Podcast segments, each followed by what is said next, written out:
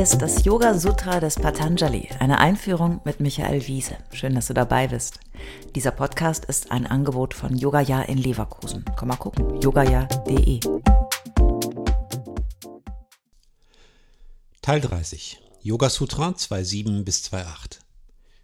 In den letzten Folgen haben wir gelernt, dass Avidya, die Quelle aller Täuschungen, uns davon abhält, die Dinge klar zu sehen. Ständig verwechseln wir das, was bedeutsam ist, mit dem, was unbedeutsam ist und umgekehrt. Asmita, die Ich-Identifizierung, ist ein ganz dicker Brocken. Denn die Ich-Welt, die Ich-Maschine ist eine so ungeheure Kraft, dass es selbst geübtesten Yogis schwerfällt, die Täuschung dahinter zu erkennen. Heute geht es um die Konsequenzen dieser Ich-Welt, um Raga, die unbegründete Zuneigung und Dvesha, die unbegründete Ablehnung. Yoga Sutra 2.7 Sukhanushai Ragaha. Anzunehmen, dass äußere Umstände das Glück mit sich bringen, wird Gier oder Raga genannt. Yoga Sutra 2.8 Dukhanushai Dveshaha. Anzunehmen, dass äußere Umstände zu Leiden führen, wird Abneigung, Dvesha, genannt. Wir Menschen möchten es gern bequem haben und gute Gefühle haben. Wir möchten uns sicher fühlen und angstfrei sein. Das dürfte so oder so ähnlich auf jedes Wesen auf diesem Planeten zutreffen. Unser Chitta, unser wählendes und interpretierendes Bewusstsein befriedigt dieses Bedürfnis. Es hilft uns dabei, alles, was auf uns einströmt, auf Basis früherer Erfahrungen, Gefühle und Erinnerungen einzuordnen, zu verpacken, zu interpretieren und zu bewerten. Es sichert uns, wenn alles einigermaßen gut läuft, ein angenehmes Leben. Wir brauchen dieses Chitta, um uns in komplexen Situationen zurechtzufinden, Menschen zu vertrauen, neue Situationen einzuschätzen, zu lernen, zu agieren, zu lieben, zu essen, ja, um lebensfähig zu sein.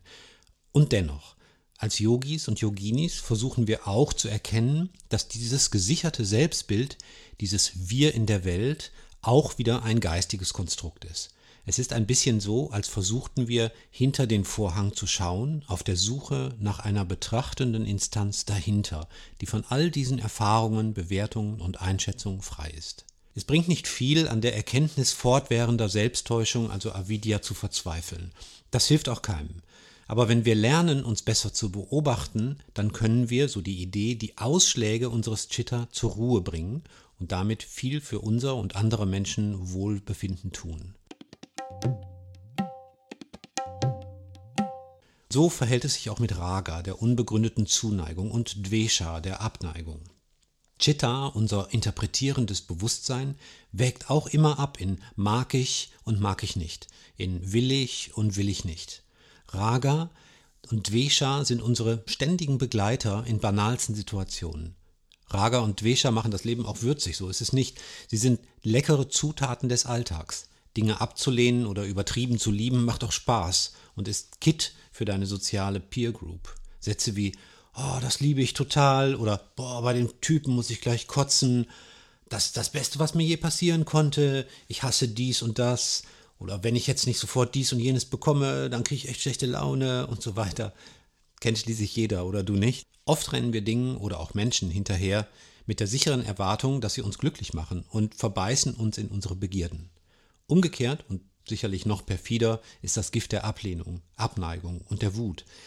Vielfach wissen wir sogar, dass wir ablehnende, vorurteilsbehaftete Ansichten mit uns rumtragen. Wir setzen sie sogar bewusst ein, vielleicht um jemandes Zuneigung zu bekommen, vielleicht um unangenehmen Wahrheiten aus dem Weg zu gehen.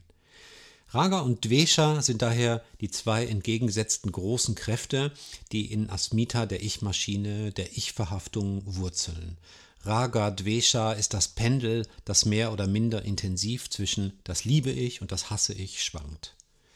Und natürlich richten sich Raga und Dvesha auch gegen uns selbst. Das Hadern mit sich selbst, die Selbstablehnung bis hin zu Selbsthass sind genauso zerstörerisch wie übertriebene Selbstliebe. Sie haben nichts mit unserem eigentlichen Wesen zu tun. Und wieder und wieder stellen wir uns ratlos die Frage, wie kommen wir da raus? Na, eben gar nicht. Das war schon klar, ne? Das sind hier die Kleshas. Du wirst sie nicht los. Die sportliche Herausforderung und eine sehr schöne Yoga-Übung ist, sich selbst dabei zu beobachten, wie das alltägliche Pendel unseres Chitta hin und her schwingt, zwischen will ich, will ich nicht, lieb ich, hasse ich, Raga und Dvesha.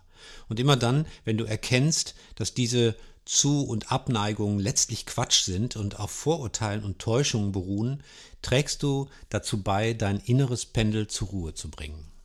Das ist Yoga.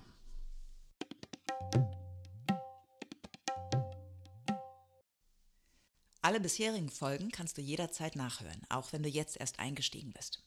Hast du Fragen oder ein Feedback zu der Philosophie-Reihe, dann schreib uns gern oder kommentiere auf unserer Website. Dort findest du auch weitere Buchtipps und Empfehlungen.